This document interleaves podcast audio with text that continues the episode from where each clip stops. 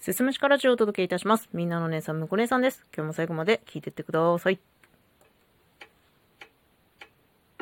承認欲求モンスターこと私、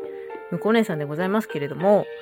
私っていうのはてっきり誰かに認められたいとか、褒められたいとか、そういう欲求が人よりも大きいんだろうなっていうふうに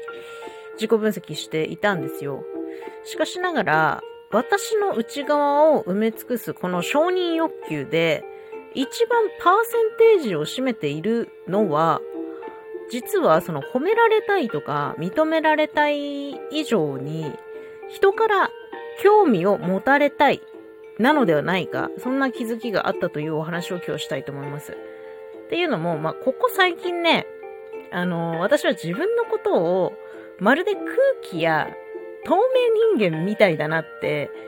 自分を卑下してしまう瞬間がちょっと多くて、まあ、些細なことなんですけど、まあ、私みたいなものが SNS になんか投稿しようが、音声配信しようが、誰も私のこと見てないじゃんみたいな。誰も私のことなんて興味ないんじゃない？みたいな感じで、なんか思っちゃってたのね。なんか存在してるのに興味持たれてないから、誰の目にも映ってないんじゃないか。でもちろんそんなことはないのは分かってるんですよ。まあ、配信すれば誰かしらは聞いてくれるし、そんなことないのは分かってるんだけど、どうしてもなんかそう感じてしまう瞬間があるのは事実で、なんか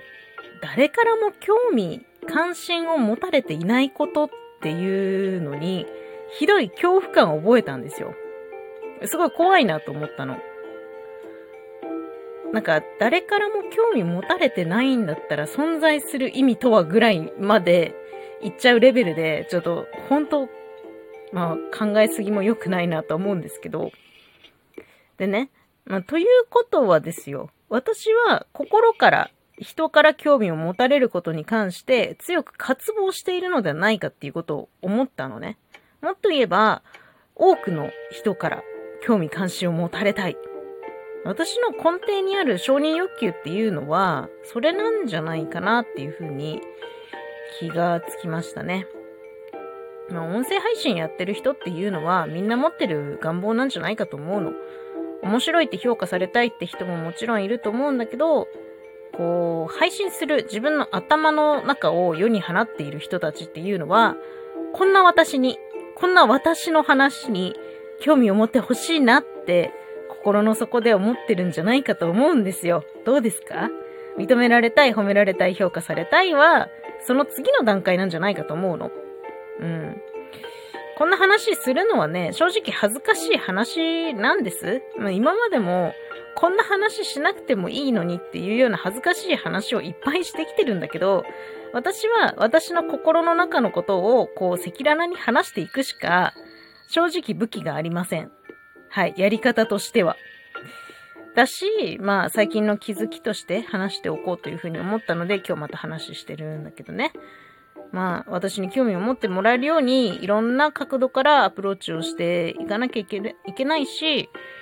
それを継続しなきゃいけないなとも思うし、一方その頃私にはもう誰も見向きもしない一方その頃みんなから注目を得ているあの人に嫉妬心をギラギラ燃やしてる場合じゃないんですよ。そうなるために、そうなるためにって言ったらあれなんだけど、なんか人間力を磨いていかなきゃいけないなと思うし、まあ、できることとしたら、もっとやっぱね、あの、自分自身を掘り下げて、こういうことを発信し続けるしかないんじゃないかなっていうふうに思ってます。こういう話が興味ないって言うんだったらもう、それまでの話なんだけどね。だからまあ結局ね、発信し続ける大切さみたいなのがあるのかなと思いますけど、これでね、発信すること自体やめてしまったら本当に誰の目にも映んなくなっちゃうので、まあ、何かしらは、